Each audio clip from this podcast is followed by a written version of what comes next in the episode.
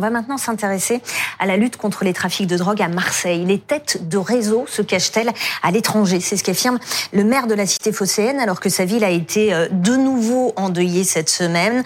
Une jeune femme de 24 ans est morte chez elle, dans sa chambre, victime d'une balle de Kalachnikov, une balle perdue. On va regarder ce que dit Benoît Payan. Pour lui, il ne suffit plus d'envoyer des policiers sur le terrain à Marseille.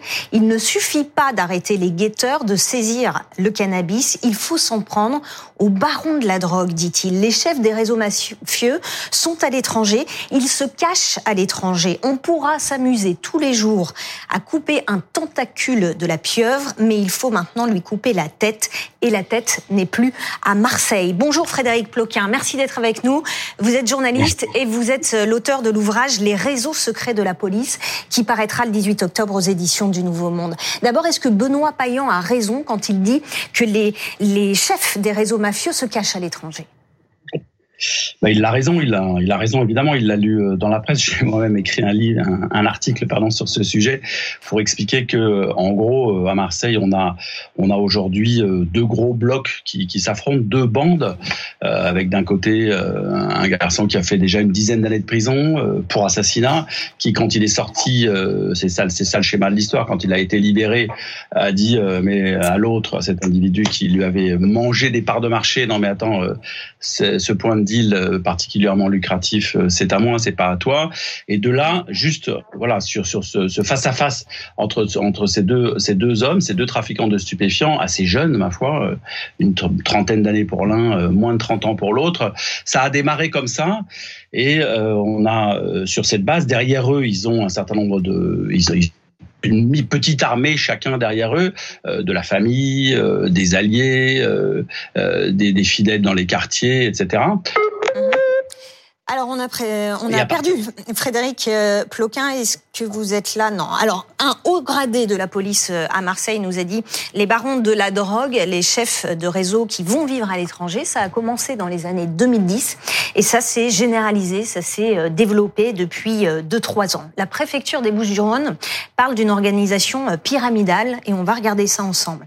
Organisation pyramidale, ça veut dire qu'il y a une tête de réseau qui s'appuie sur des ramifications très importantes de petites mains, c'est-à-dire des charbonneurs, ceux qui revendent la drogue au détail, des guetteurs, des petits dealers qui sont souvent euh, très jeunes, qui sont souvent mineurs. Pour le journaliste Jean-Michel Verne, les jeunes dealers marseillais sont manipulés par ceux qui, d'en haut, tirent les ficelles.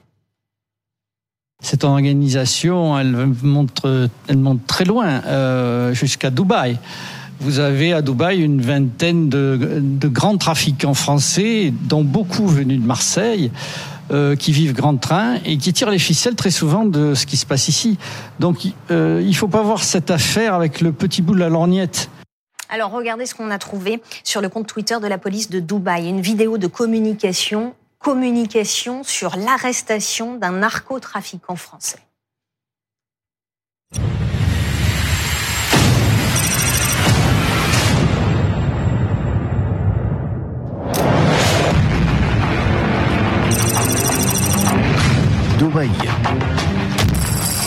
C'est donc un petit clip diffusé sur le compte Twitter de la police de Dubaï, très rythmé avec toute une ambiance sonore et on voit comment ce narcotrafiquant français a été euh, localisé, surveillé puis puis arrêté. On vous a retrouvé euh, Frédéric euh, Ploquin. Est-ce que vous pouvez nous préciser dans quel pays se cachent ces narcotrafiquants et pourquoi dans ces pays-là? Ok, quand, quand, quand vos problèmes techniques ont coupé le son, j'en étais à vous expliquer qu'on avait donc deux bandes rivales très importantes, deux gangs qui se faisaient face à Marseille et qui étaient la cause de la plupart des victimes ces temps-ci. Euh, à partir du moment où euh, bon, ils ont la police, toute la police française sur le dos, il est clair qu'ils vont pas rester dans leur quartier à attendre de voir ce qui se passe et qu'on vienne les chercher ou terrer dans leur cave. Donc oh, les deux individus en question qui se font face ont chacun choisi un, un pays différent. Il y en a un qui est parti au Maroc et l'autre qui est parti en Algérie. Et à partir de, de, ces, euh, de ces zones, de ces, de ces pays, euh, euh, pas si lointains que cela, mais avec des barrières nombreuses entre, entre la France et ces pays en termes de collaboration, de coopération policière, à partir de ces deux pays, de leur base arrière, on va dire qu'ils téléguident les tueurs un peu comme s'ils étaient sur, ouais, sur un jeu vidéo où dire ah, vous envoyez un tel, vous envoyez un tel. C'est un peu ça, c'est-à-dire qu'ils ont, ils ont plus, c'est même, ça aggrave probablement la guerre parce qu'ils n'y sont pas confrontés en direct, ils téléguident à distance, ils se vengent à distance, ils ne, ils pensent que vengeance en permanence, euh, lequel va gagner, parce que c'est ça, c'est un combat entre deux chefs, il faut qu'il y en ait un qui gagne, et euh, pour gagner, il faut, éliminer tous les, soldats de l'autre, c'est ça en gros qui est en train de se dérouler, et à partir de là, pour la police française, et c'est là où le maire de Marseille a, parfaitement raison, euh, c'est pas, voilà, pas en envoyant la, une compagnie de CRS supplémentaire à Marseille qu'on va les déstabiliser, eux ils sont loin, à la limite ils se moquent de savoir, euh, voilà, s'ils vont perdre des petites mains, une de plus, une de moins, si un tueur à gage, ils vont bien le payer, il va faire le boulot. Et ils continuent à la fois à gérer cette vendetta de l'extérieur et en même temps, ils peuvent aussi alimenter le marché. Parce que le marché de la drogue, c'est pas un marché qui se passe euh, à l'intérieur des frontières de l'Hexagone, c'est un marché mondial, le marché de la drogue, depuis toujours. comment est-ce qu'ils vivent à l'étranger? C'est-à-dire, est-ce qu'ils sont cachés? Euh, Est-ce qu'ils sont totalement libres? Euh, Quel est leur train de vie?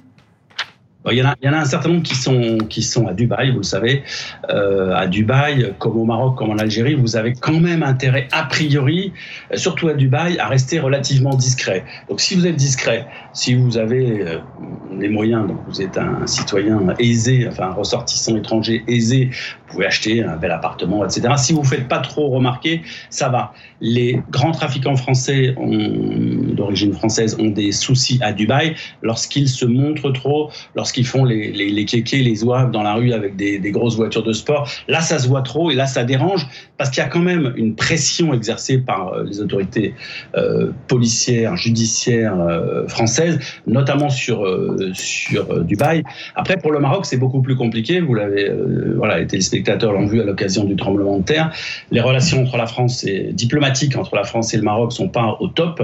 Et effectivement, ce qui en pâtit le plus, ce sont d'abord, c'est d'abord la coopération policière.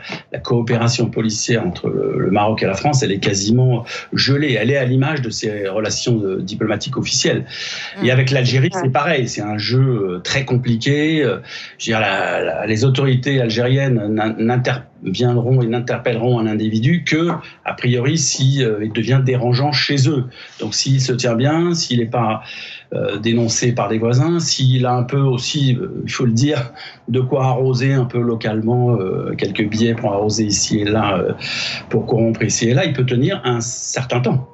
Euh, puisqu'a priori, il est aussi à l'abri, c'est le principal pour lui, de ces tueurs, des tueurs adverses, parce que il suffit pas. Ne, le fait d'être à l'étranger dans cette situation ne le met pas seulement à l'abri de la police et de la justice française, mais également euh, des petites mains et des tueurs à gages euh, de la partie adverse. Vous restez avec nous, Frédéric. On va retrouver Fanny. Fanny, vous avez épluché la presse française et effectivement, elle se fait euh, l'écho euh, à plusieurs moments des arrestations de plusieurs barons de la drogue marseillais, à Dubaï notamment. Oui, c'est expliqué euh, Frédéric Ploquin à l'instant. C'est essentiellement à Dubaï qu'on les retrouve. Regardez dans ces coupures de presse Le Monde en décembre 2021 qui parlait de cette fin de cavale pour le trafiquant marseillais Hakim Bérebou arrêté à Dubaï et extradé vers la France. Autre titre de presse également, c'est dans aujourd'hui en France, c'était euh, fin septembre 2022. On évoquait le narcotrafiquant marseillais Tariq K qui lui avait été localisé euh, plusieurs mois auparavant, lui aussi à Dubaï. Euh, le Monde revenait le 16 février 2023, une fois encore, sur ces narcotrafiquants retrouvés à Dubaï. Installé à Dubaï, le narcotrafiquant marseillais est soupçonné d'avoir tiré les ficelles de jeunes équipes avides de posséder euh, un réseau. Et puis euh, Dubaï encore, paradis des narcotrafiquants, hein, selon l'Obs, c'était en avril 2023. Mais il n'y a pas que dans l'Émirat que ces narcotrafiquants, ces barons de la drogue se cachent. On évoquait notamment certains pays du Maghreb et regardez Libération en juin 2023 qui évoquait ce trafic de drogue avec l'un des plus gros poissons français alors arrêté en Algérie. Merci beaucoup euh, Fanny. Euh, Frédéric, en quelques mots, est-ce qu'on peut estimer le nombre de narcotrafiquants français qui se cachent à l'étranger? Écoutez, euh, sont recherchés activement. on va dire, il y a une espèce de top de top 20 qui a été effectué par les services de police. Donc, il doit y avoir une vingtaine de vrais barons, de caciques, de gens qu'on peut appeler barons comme ça, qui sont à l'étranger. Après, ils sont obligés d'avoir des relais sur le territoire français. Il y a, il y a aussi cette, cette approche possible pour pour les services de police. C'est que c'est bien joli d'être à Dubaï, au Maroc ou en Algérie. Vous pouvez effectivement taper sur des touches, utiliser des téléphones cryptés pour passer commande et acheminer sur le territoire français des tonnes de cocaïne ou de cannabis. Ça, vous pouvez le faire. Mais sur le terrain, vous avez vraiment besoin, si vous voulez, euh, en gros, euh, continuer à toucher les dividendes de ce qui euh, vous appartient, vous avez besoin de gens extrêmement solides. C'est-à-dire que vous avez besoin de cadres, de gérants, de gérants de terrain. Alors, ce que disait le maire de Marseille n'est pas faux. Vous arrêtez un gérant, vous en trouvez un autre. Mais oui et non. C'est-à-dire que vous pouvez quand même euh, la police et la justice le savent, elles, peuvent quand même, en, neutralisant des gérants extrêmement importants, fragiliser ces barons. Parce que s'ils ont plus la personne de confiance, je veux dire, euh, qui, qui, euh, voilà, qui, qui, va pas, qui va leur certifier que, que, que la moitié de l'argent va pas s'éclipser, parce que c'est ça quand même leur souci, c'est de faire remonter. Vous imaginez le, le nombre de des milliers, des dizaines de milliers d'euros brassés localement chaque jour sur ces points de deal. Je veux dire, si euh, si vous n'avez pas quelqu'un de solide, de fiable et de confiance sur place, ça sème assez rapidement la zizanie, et en fait, ils vont s'entretuer. Donc ce sera une autre façon de, une autre façon de régler le problème, mais, pas définitif, parce qu'il y aura toujours des successeurs. Merci beaucoup Frédéric Ploquin d'avoir été euh, avec nous. Alors après le drame de Marseille, il y a eu des élus, euh, Laurent, qui ont demandé au président Macron de faire plus pour aller mettre la main sur ces euh, narcotrafiquants qui se cachent à l'étranger. On a eu plusieurs drames qui ont fait la une de l'actualité à Marseille, à Nîmes. La pression monte sur l'exécutif sur ce sujet-là des trafics de drogue. Oui, d'un point de vue politique, ça ne fait aucun doute, mais pour une raison qu'on ne voit pas nécessairement. Au fond, on est en train de vivre une forme de paradoxe. Jamais la police n'a eu autant de résultats dans la lutte contre le trafic de drogue. Très honnêtement, on n'a jamais saisi autant de produits, on n'a jamais arrêté autant de gens, démantelé autant de, points de deal. Et dans le même temps, il y a ces euh, exécutions, ces règlements de compte à répétition. Et les policiers eux-mêmes, ceux qui sont spécialisés dans le trafic de drogue, font un lien entre les deux. Au fond, aller taper les points de deal, aller dérégler le système de ces dealers, ça crée une forme de tension dans les trafics et donc ça conduit à des exécutions. Le problème, et on en revient sur le terrain politique, c'est que ces exécutions font euh, malheureusement des victimes collatérales, des gens qui n'ont strictement rien à voir dans ces trafics. Euh, jusqu'à cette jeune fille de 24 ans tuée d'une balle dans la tête dans sa propre chambre, mmh. en train de travailler devant son ordinateur. C'est absolument terrible. Et évidemment, ça pourrit la vie des quartiers. Mais au fond, ça s'est passé dans de très nombreux pays étrangers, notamment, je pense au Mexique, à la Colombie. Dès lors que vous attaquez le trafic à la racine, là où il se déroule, bah vous déstabilisez le système, vous déstabilisez l'économie et ça crée des règlements de compte. Et politiquement, c'est très difficile à, justifier, à expliquer. Merci beaucoup. Euh,